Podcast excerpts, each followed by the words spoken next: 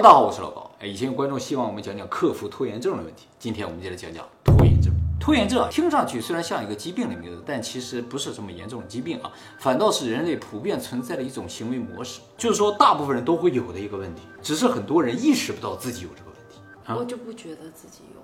啊，是吗？你可能没有意识到。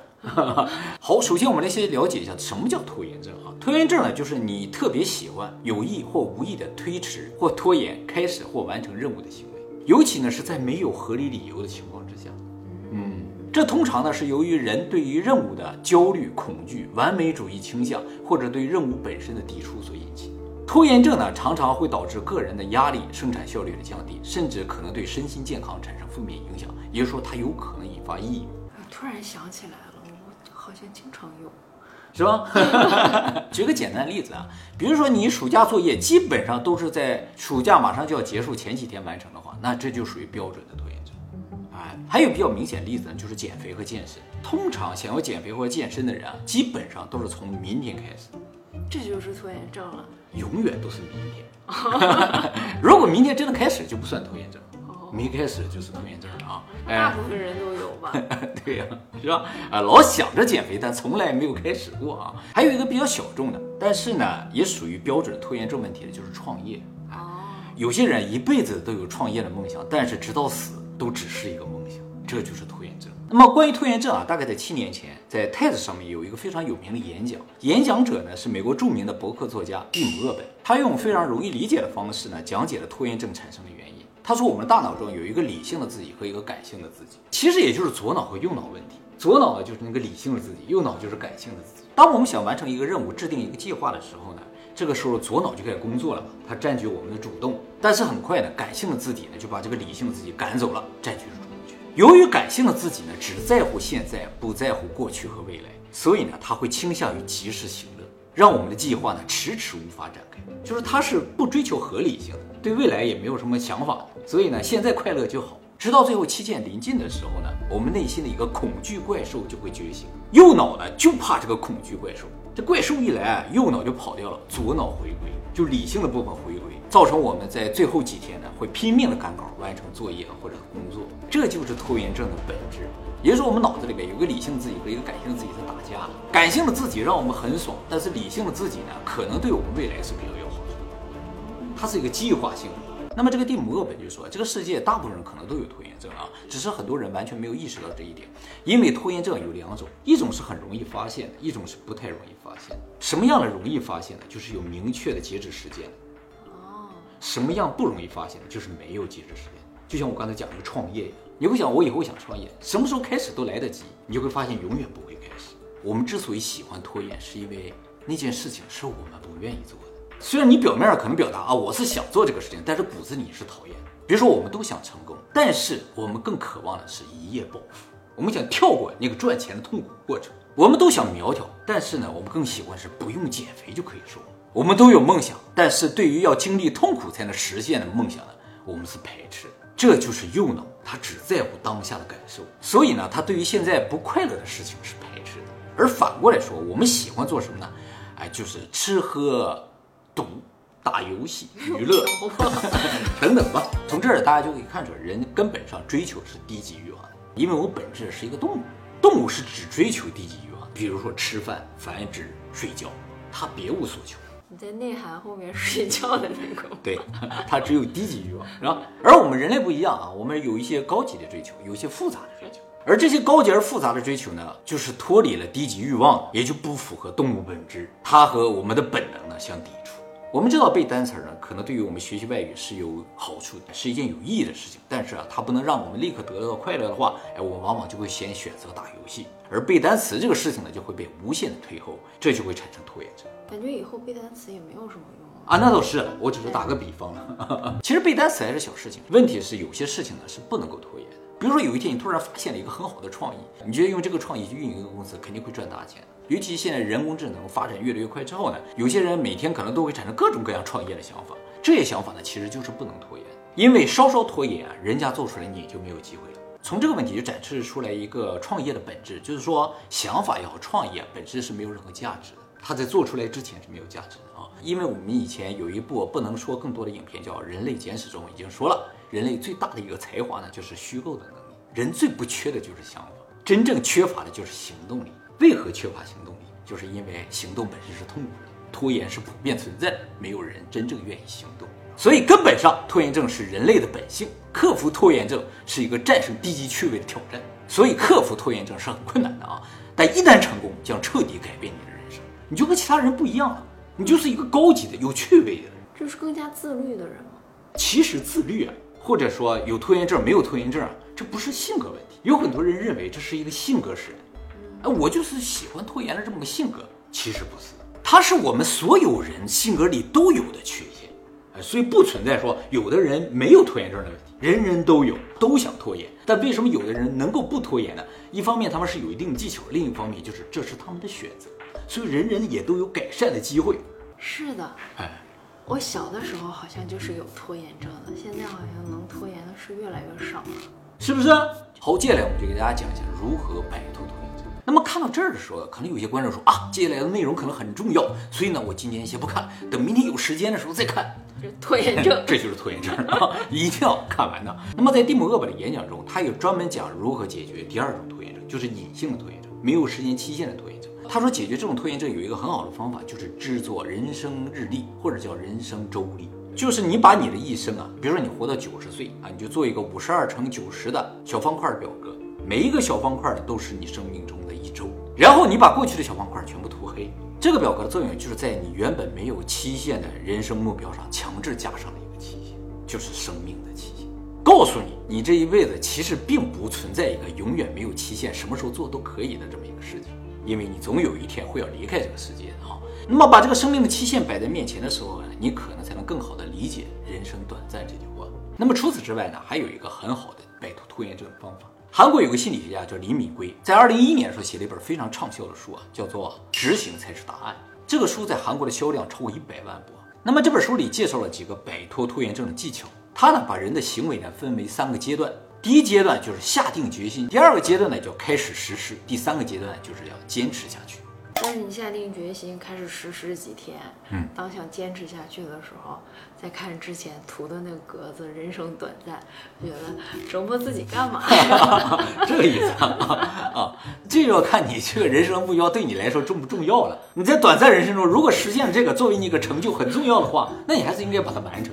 你不能觉得人生短暂就什么都放弃了。人生短暂，对，要活在当下。人生短暂那个影片，我觉得有些人对他理解上稍有偏差。人生短暂不是让大家放弃，让大家躺平。人生短暂是让大家在有限的时间里，尽可能去做自己想做的事情。你已经没有时间了，赶紧去做吧。想做的赶紧去做，想减肥赶紧减，不能等到明天。想看片儿赶紧看，全部看完，是这样的。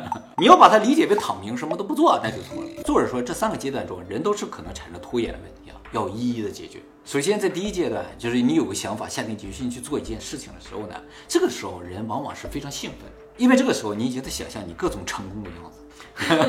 想要减肥的人在决定要减肥那一刻，就在想象自己已经瘦了，各种好看，各种帅，穿各种衣服都合体。想要创业的人在这个阶段呢，就已经开始想象自己已经在纳斯达克上市了，已经在那敲钟了。想要学英语的人，已经在想象自己和外国人各种各样的噼里啪啦对话了。大部分人在第一个阶段都是这样的。但是作者说，这其实就是人们产生拖延最大的问题。人不应该去设想你最后成功的结果，而应该设想成功的过程。为什么不能设想结果？因为你想到了结果，就已经得到了满足，一切就结束了，就已经满足了。其实你最后成功，就是为了得到那个快感。但是在想象中已经得到这个快感。但这是一种吸引力法则呀！啊，当然是一种吸引力法则了。我必须得信它才能有呀。你可以信，作者说你可以去设想这个目标，但是你不能一直想着它。更重要的是想象这个成功的过程。还有一个原因造成你最好不要多想你成功后的样子，是因为如果你想象到那个成功的样子和你现在差距越大的话，你越不容易开始。不如想一想这个过程，毕竟这个过程会离你更近一些，更现实一些。如果你在设想这个过程中发现啊，里面有一些环节是不现实，你就可以很快放弃，不会耽误你更多的时间，不会让你一直想着，一直觉得自己有希望。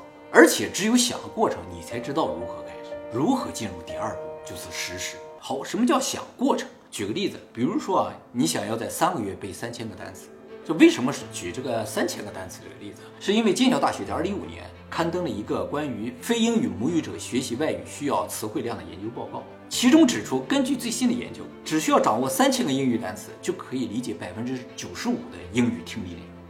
当然了，一个英语母语者实质掌握的单词量大概两万到三万，但是他多出那十倍啊，基本上都是用不到的单词。如果你打算在三个月内就完成百分之九十五的英语学习的话，三千个英语单词就是一个很好的目标。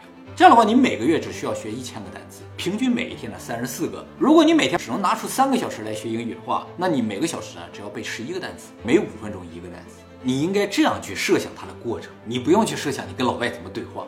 你可以想想怎么样去实现它。再比如说，你打算用我们之前介绍的幺六八进食减肥法来减肥的话，你就应该开始计划明天从几点开始吃东西，几点之后就不能吃东西，不然第二天不吃东西的时间会不断的被推后。你不设定一个开始时间的话，它就会不断推后嘛，就形成拖延。总之呢，想的越具体越好，越现实越好。千万呢不要沉浸在自己已经成功的喜悦之中，也不要认为这个机会永远都有，因为永远。是不存在，可是不敢去看牙，就是因为想了过程才不敢去啊。哎，我要想到结果的话，我不就去了？作者也有解释这个问题，过程一想就会很痛苦吗？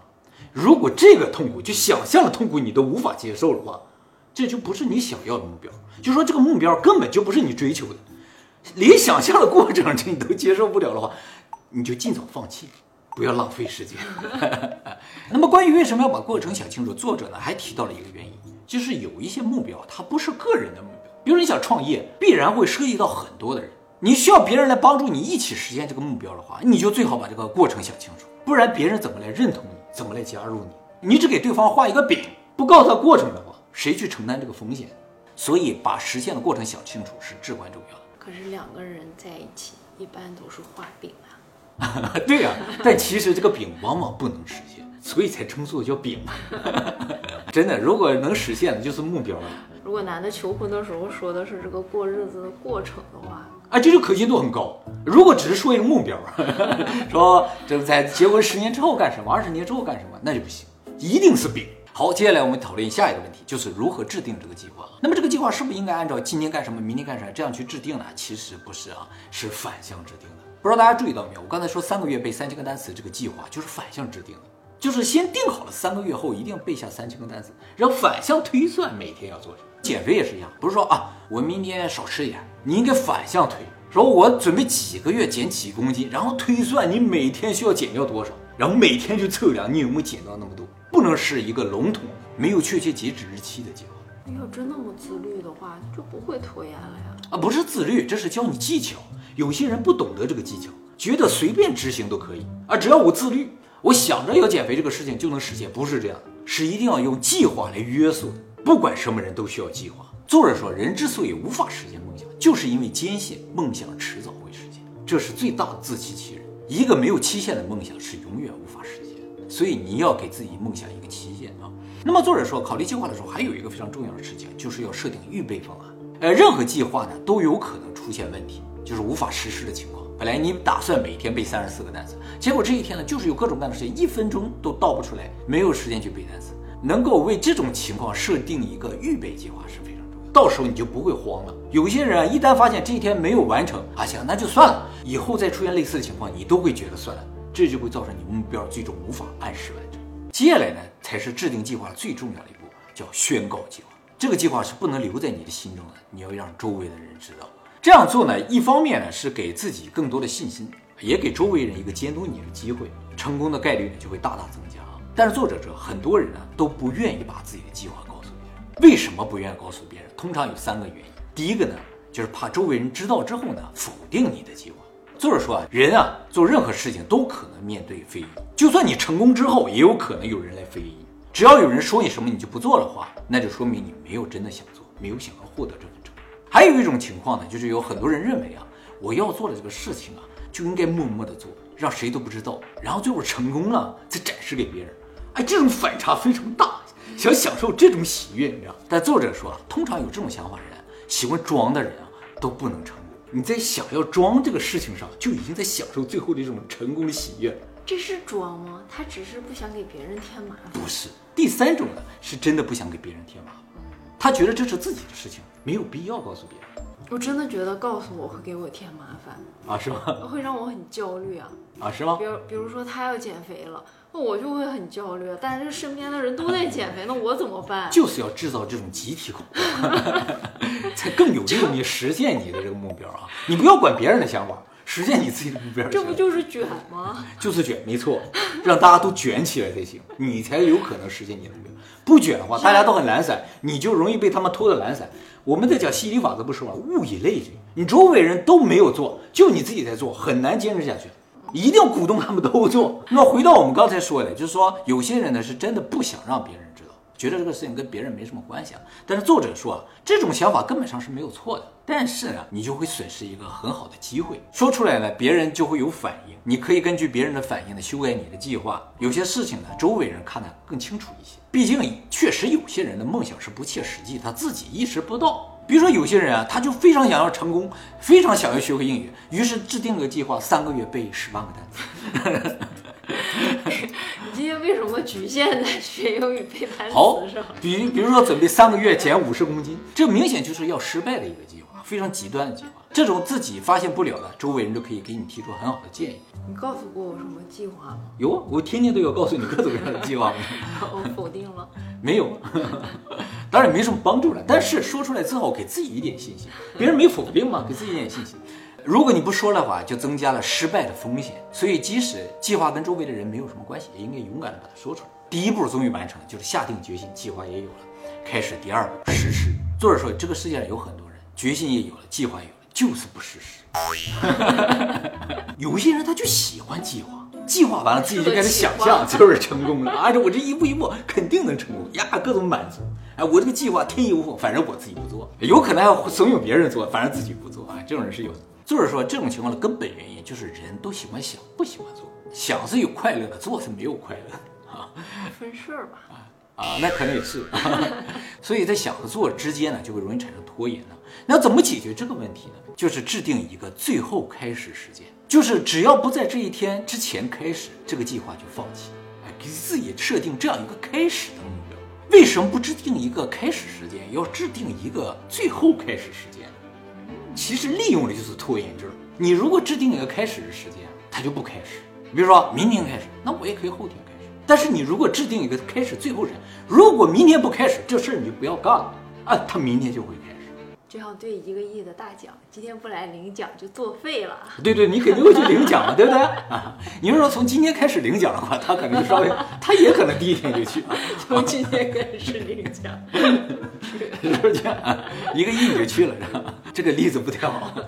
他举个例子，就说啊，同样一份工作啊、如果这个工作啊工作量是一个小时，你跟一个人说你三个小时之内把它完成，他三个小时之后肯定会完成给你。但是你说一个小时之内完成给我，他一个小时之内也能完成给你，你会发现这两份结果质量上没有区别，不会说三个小时他完成就更好。然而你注意观察，你会发现啊，他知道这个东西一个小时能完成，他前两个小时就会慢慢干，他会把大部分的精力集中在最后一个小时上。人就是这样的。这不是上班的基本法则吗？啊，人就是这样，会不断的往最后期限去靠。所以你想让一个事情开始顺利开始，就要制定一个开始最后期限，不开始就不干。他说啊，有些人还有一个坏毛病，就是在开始之前啊喜欢热身，就说今天接下来三个小时要背单词，有些人呢就开始提前啊，啊，接下来三个小时要比较痛苦了。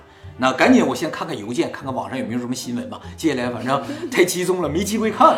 结果一看这新闻短视频就停不下来了，就忘了背单词的事情，是吧？还有明显例子就是你，你一说要减肥就会发胖，因为你对减肥这个过程有极度的不安，于是狂吃。狂吃作者说这种事情就是一定要禁止的，告诉自己想吃没关系，放到减肥之后。不行，你只要告诉我减肥，我就会狂吃。是吧？所以作者说，热身行为是要完全禁止，你不要把这个事情想得太严重。这样的话，终于你就可以开始。为了保证你能够按照计划进行下去，下一步非常重要，就是向周围人报告你的结果啊。比如说，你今天准备背三十四个单词，每天背完之后都要告诉别人，我今天背了三十四个单词。哎，我有啊！我要减肥的时候，我告诉好几个朋友，对从今天开始减肥了。你要每天告诉他们，你今天减了多少，然后每天量完体重都会告诉他们我又胖了两斤，又胖了两斤。这非常重要，这就不断的就通过这种反馈啊，让自己知道自己已经偏离了，应该努力。你如果周围没有人可以告诉你，可以发到网上，一天发一个短视频，说我今天减了多少，哎，我的计划是减多少，我正为着我的计划而努力。为什么一定要告诉别人？是因为人是一个在监视下才会努力的动物，才会信守承诺，才会按计划执行的动物。所以一定要有一个监视的力量存在，要有一个 watcher，一个守望者。所以你如果想健身的话，还是要去健身房；要跑步的话，还是要拉上几个朋友一起，大家互相监督，互为 watcher。看到你的这些帖子，支持你的人越来越多，你减肥就会越来越快，效果更好。你也不敢不减，这么多人看着。当然，也不光减肥的作用，时间长了，这些关注你的人当中，就可能出现能够帮助到你。就是所有人都看你在努力的话，大家就默默开始支持你，有一些可能能帮助你的信息就会出现。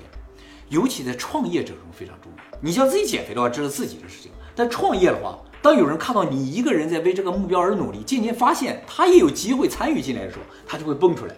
哎，你这个团队就会越来越大。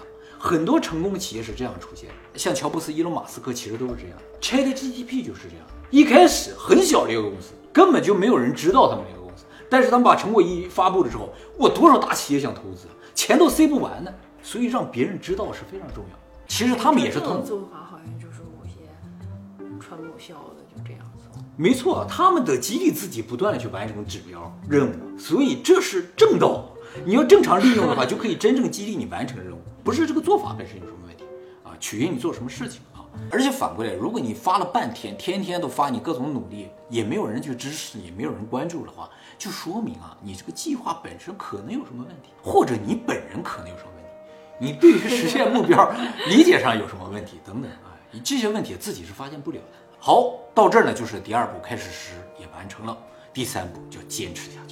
为了能够把一个长期的计划坚持下去，有两方面的事情呢很重要。第一个呢，就是转变你的思维方式啊，要给自己更多的信心，不要贬低自己，告诉自己你是一个言出必行、绝不放弃的人，你一定能够实现这个计划。说给自己听，就像给自己洗脑一样。第二呢，就是时刻提醒自己的目标，在第一步制定计划的时候，不要过多的去想你的目标，而在第三步坚持下去的过程中，你要天天的提醒自己的目标啊，因为我们的生活是复杂的，每天都可能遇到各种各样的事情。